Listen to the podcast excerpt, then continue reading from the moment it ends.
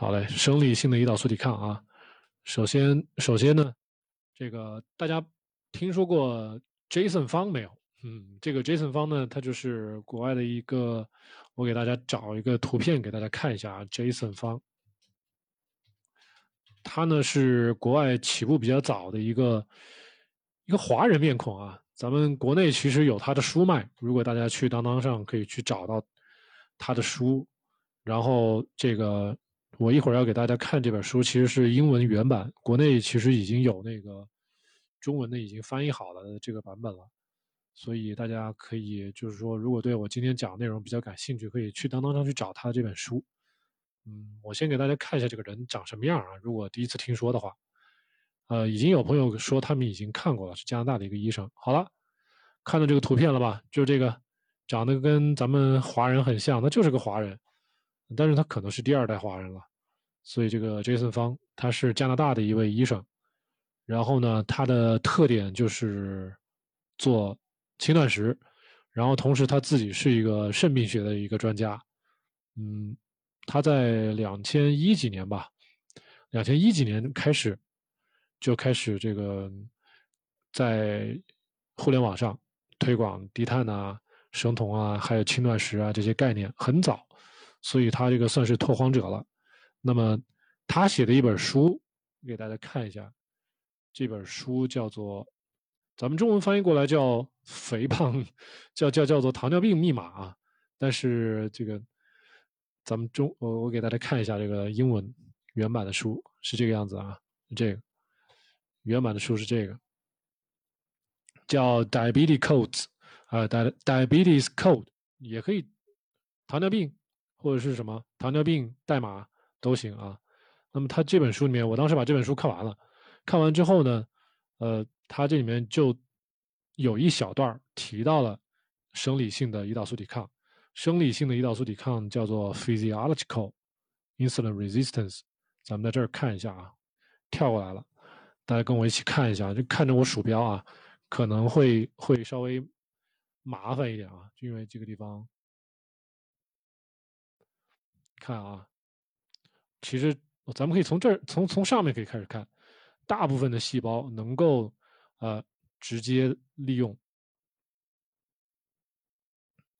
大部分的细胞，我们之前说有哪些细胞只能用葡萄糖？那么其实除了咱们刚才说的脑细胞啊、红细胞、白细胞，还有肾肾脏的一小部分细胞以外，most cells 就是大部分别的细胞，我们的肌肉啊、脂肪啊，can use fat 可以利用脂肪，可以直接。转化成为能量，除了咱们刚才说的啊，大脑啊这些这些一些很很细微的一些小的组织，那么大脑最后呢也有百分之七十五以上的最后能够利用脂肪和酮体啊，所以也就也只有最后百分之二十五的大脑的细胞只能利用葡萄糖，然后呢肾脏呢我之前说的一个肾乳头状细胞，呃这一部分也只能利用葡萄糖，然后再就是红细胞跟白细胞了，那么。During the fasting state，在我们断食的时候呢，我们大部分的器官，比如说啊，我们的肝脏啊、心脏啊、我们的胰脏啊，还有我们的肌肉啊，都会 burn fat，就是会利用脂肪，然后把脂肪转化成为呃，转化成为能量。那么肝脏糖医生出来的那些一小部分葡萄糖，就是留给咱们的大脑啊这些地方用。我们刚才都已经说了好几遍了。那么 Essential survival mechanism，然后这就是我们，呃，这个这一套呃代谢模式呢，就是咱们即使不吃饭的时候，咱们的这个求生模式，就是让我们的身体大部分的器官能够好好的利用脂肪，那么只有最小部分的，那必须只能就是因为它太啊细胞太分化了，它只能利用葡萄糖，只有这一小部分才能利用呃这这些器官留给葡萄糖使用，那么。因为我们的肝脏，since the liver cannot produce enough new glucose，因为我们肝脏产生葡萄糖的能力其实它也是有上限的，所以呢，咱们这个利用脂肪的能力还是非常有必要的。在大部分的时候，一旦我们不吃饭的时候，所以这个时候就很有必要。那么，我们的肝脏既然产生不了那么多的葡萄糖，那但是它产生酮体是完全没有问题的，啊。所以 the liver also produces ketone bodies from fat，然后 which provides up to seventy five percent of the brain's energy requirements。也就是说，我们身体产生的这些酮体，肝脏产生的这些酮体啊，能够给我们大脑提供百分之七十五以上的能量。只有最后那么百分之二十五，可以是不得不利用葡萄糖的。所以大家在这个地方，呃，跟我同步啊。将来不管在网上哪个地方，谁告诉你说我们的大脑不能没有葡萄糖，这话乍听上去是对的，但是你再往后面想一步，也就是说，只要条件合适，只要我们身体足足够的适应，那么我们大脑百分之七十五是可以利用脂肪的，是可以利用酮体的。所以前半句是对的，但是这个条件呢，这个环境呢，并不是。永远都是不变的，比如说，永远我们大脑百分之百只能利用葡萄糖，那这么说是错的，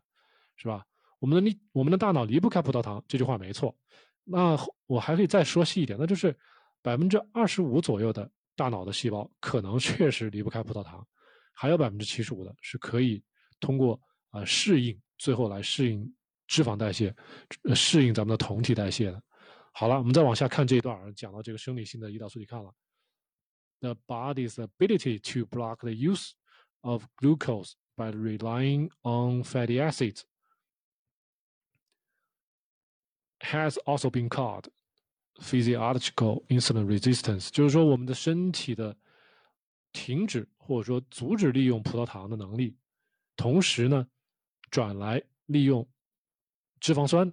那么这一套做法叫做生理性的胰岛素抵抗，就相当于。我们在这段时间不吃饭的时间，不吃碳水的时间，我们的身体的绝大部分的器官啊，肌肉、脂肪细胞、肌肪组织，它主动的拒绝胰岛素的信号，是吧？抵抗胰岛素的信号，那么把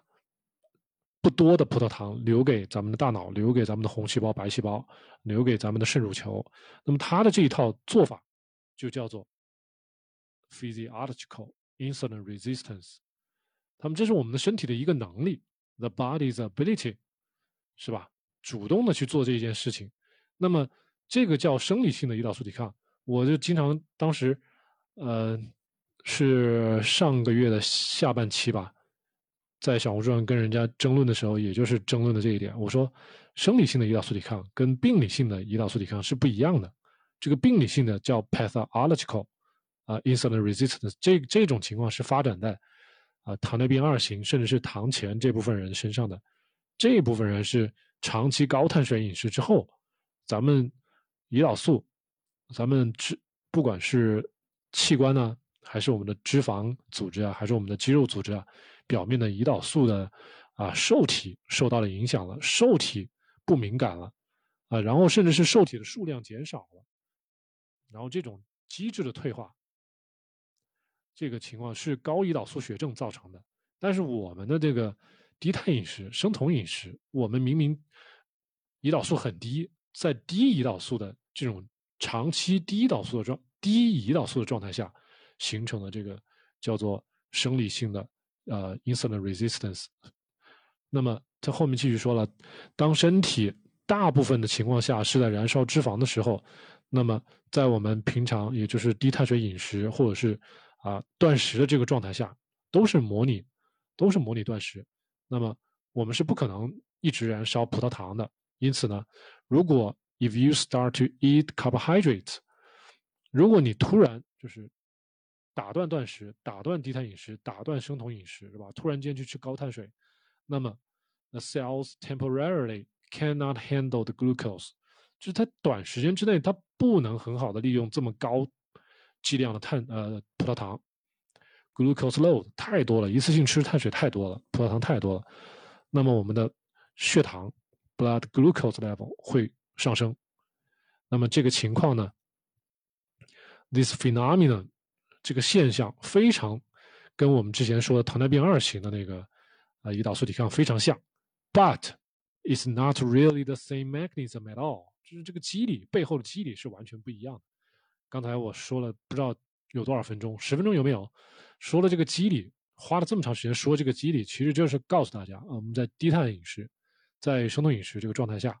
我们产生的这个所谓的 physiological insulin resistance，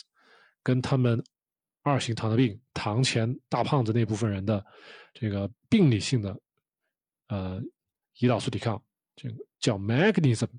就背后的机理是完全不一样的。所以当呃。所以，当这个正常的你吃碳水之后，啊，我们的胰岛素还是会增加，而且我们这个说低碳饮食转高碳饮食之后，这个胰岛素分泌量会增加，啊，这个时候呢，我们的身体就会被迫切换到燃烧葡萄糖的这个状态，那么我们酮体代谢就会停止，我们的脂肪代谢就会停止，最后呢，转化成为葡萄糖代谢，那么这个时候，我们血液里的葡萄糖 （blood glucose level）。才会 fall back 就会降下来。好了，我们今天看的就是这这两段啊，非常重要的两段，可能大家在网上都找不到特别多的关于啊生理性的胰岛素抵抗的这个描述，就这本书里面有。那么我再给大家看一下，这个我们的胰岛素到底是什么样的一个变化的一个过程。大家跟我一起看这个图就知道了啊。主要跟我一起看这个第二幅图，中间这一幅，中间这一幅就是我们的胰岛素的变化。前面这个你看，大家看这个时间啊，零零分钟、六十分钟、一百二十分钟，就是一个小时、两个小时。咱们看看这个胰岛素的变化。那个对于经常高碳水饮食或者说胰岛素比较敏感的这部分人，他们就会在三十分钟到六十分钟之间，胰岛素就会冲到顶峰、高峰，然后在一个小时之后呢，就慢慢开始回落。等到两个小时的时候呢，这个胰岛素基本上就快要回到正常的状态了啊。到第三个小时、第四个小时就已经完全恢复正常了。那么，胰呃葡萄糖不耐受 （glucose intolerant） 这个情况呢，它并没有分这个地方，其实它默认代表的是糖前或者是糖二，看到没？Type two diabetic 这个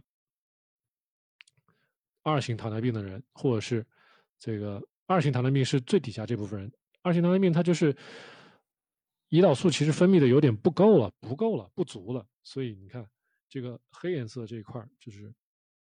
虽然它是推迟分泌，但是它的绝对值，它这个量是不够的，所以是这样子的。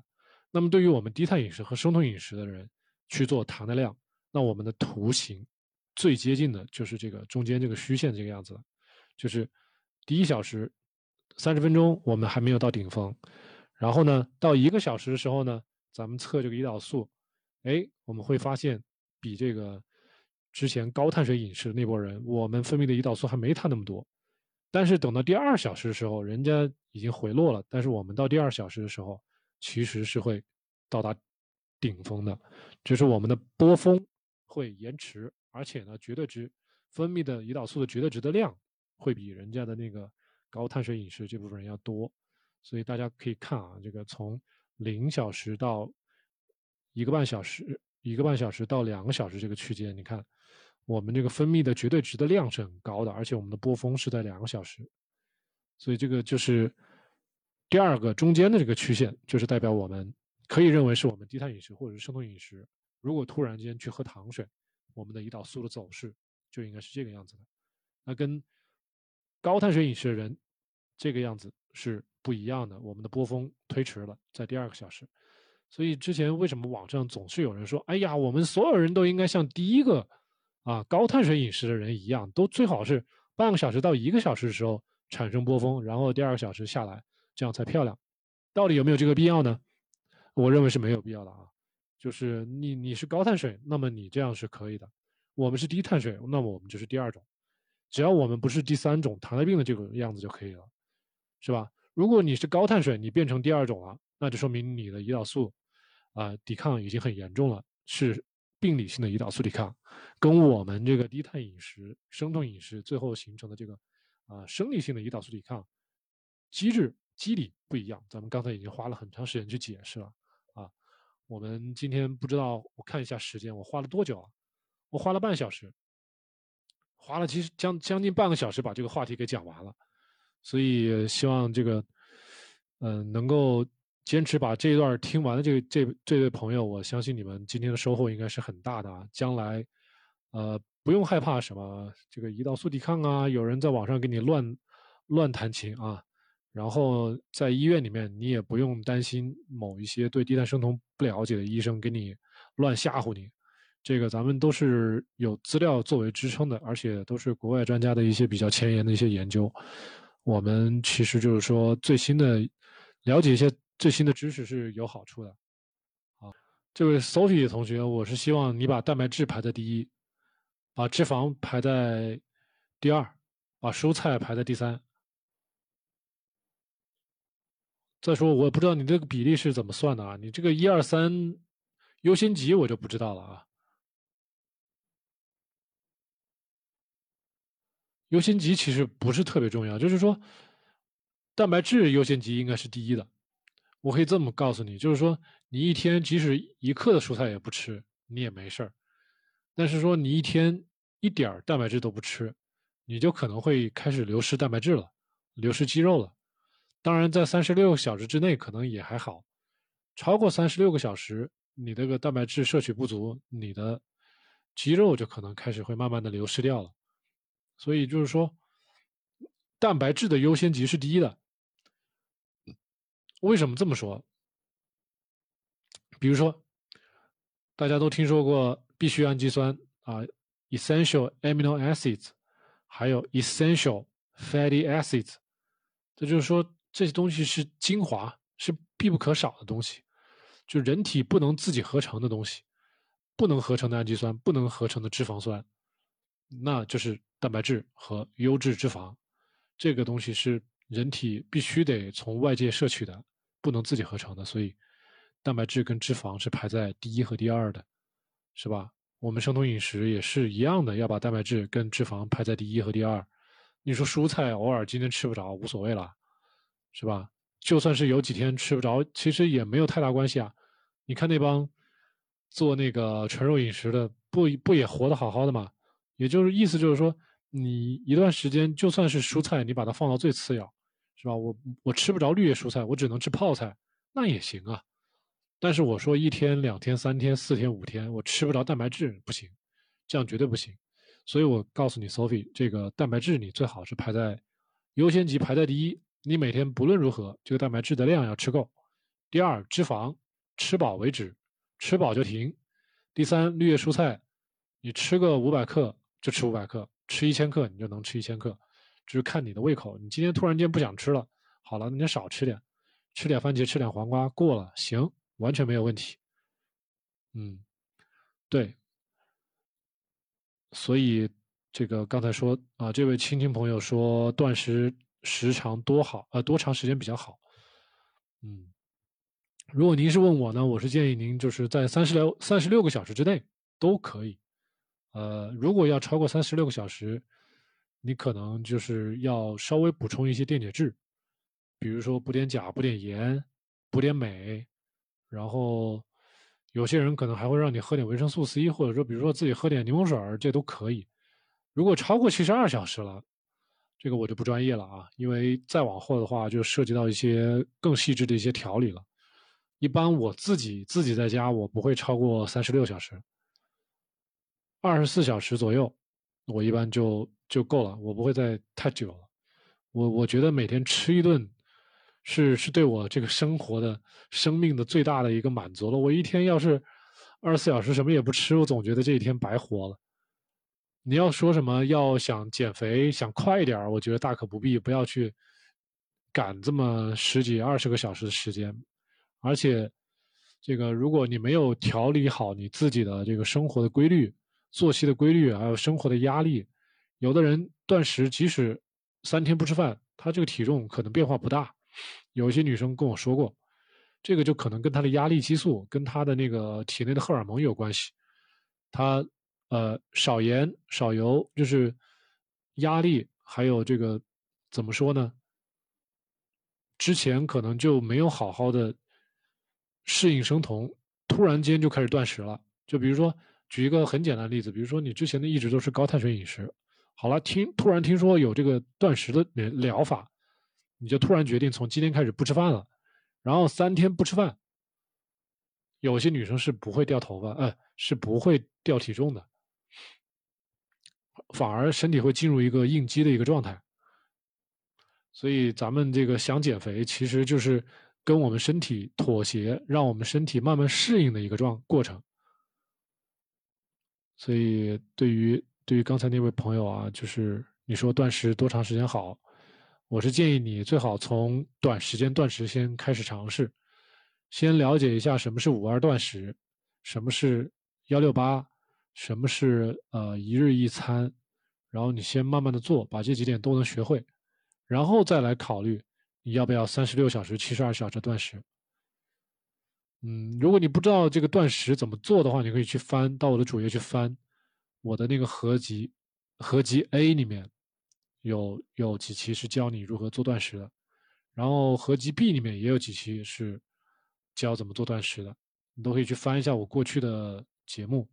我就不在这里呃赘述了啊。呃，Sophie 说，现在是不是要转到低碳高蛋白？就是说，低碳肯定是低碳，蛋白呢？我之前有个公式，也告诉你了该吃多少蛋白。就是你即使高蛋白，也无非就是一天三两肉、四两肉、五两肉，再多我觉得应该不会超过六两肉吧。我不知道你每天运动量到底有多少啊？我觉得一般的女生四两肉、五两肉挺多了。然后脂肪。脂肪是怎么说呢？我一直没有给大家一个固定的脂肪的一个计算公式，因为根本没有这个公式。我只能告诉大家，就是说，这个脂肪你一天，呃，我把上限告诉你是一百克，然后你从你吃，对吧？你吃到一般来说你吃不到一百克的，你只要吃到一半这个满足感就满满足感就来了，你根本就吃不下更多的脂肪了，就该停了。我给大家举个例子，就是说，你像我一天吃一顿饭，啊，吃肉吃菜，饭后吃点坚果，吃点黑巧，吃完之后就有一个点，我就一点也不想吃，什么也不想吃了，这就是满足感。这个满足感告诉我的脑子，我什么也不想吃了，吃一口多吃一口我都吃不下去，我就恨，我就甚至开始讨厌这个食物了，就到这种程度，你就知道该停了，你的身体会释放一个正确的信号。但是这个前提是什么？前提是你不能在这个食物里面加太多的糖，前提是你不能在这个食物里面加太多的味精，前提是你不能边吃饭边喝碳酸饮料，这些东西都会打乱你的大脑接收这个正确的啊食物对你的反馈，你就可能会不知不觉的吃的更多，你这个信号就得不到。如果大家明白这个道理的话，就知道平常到底该吃多少，该怎么吃了啊。这个时候，如果把这些干扰因素都排除掉了，你要控制你的食欲是很容易的。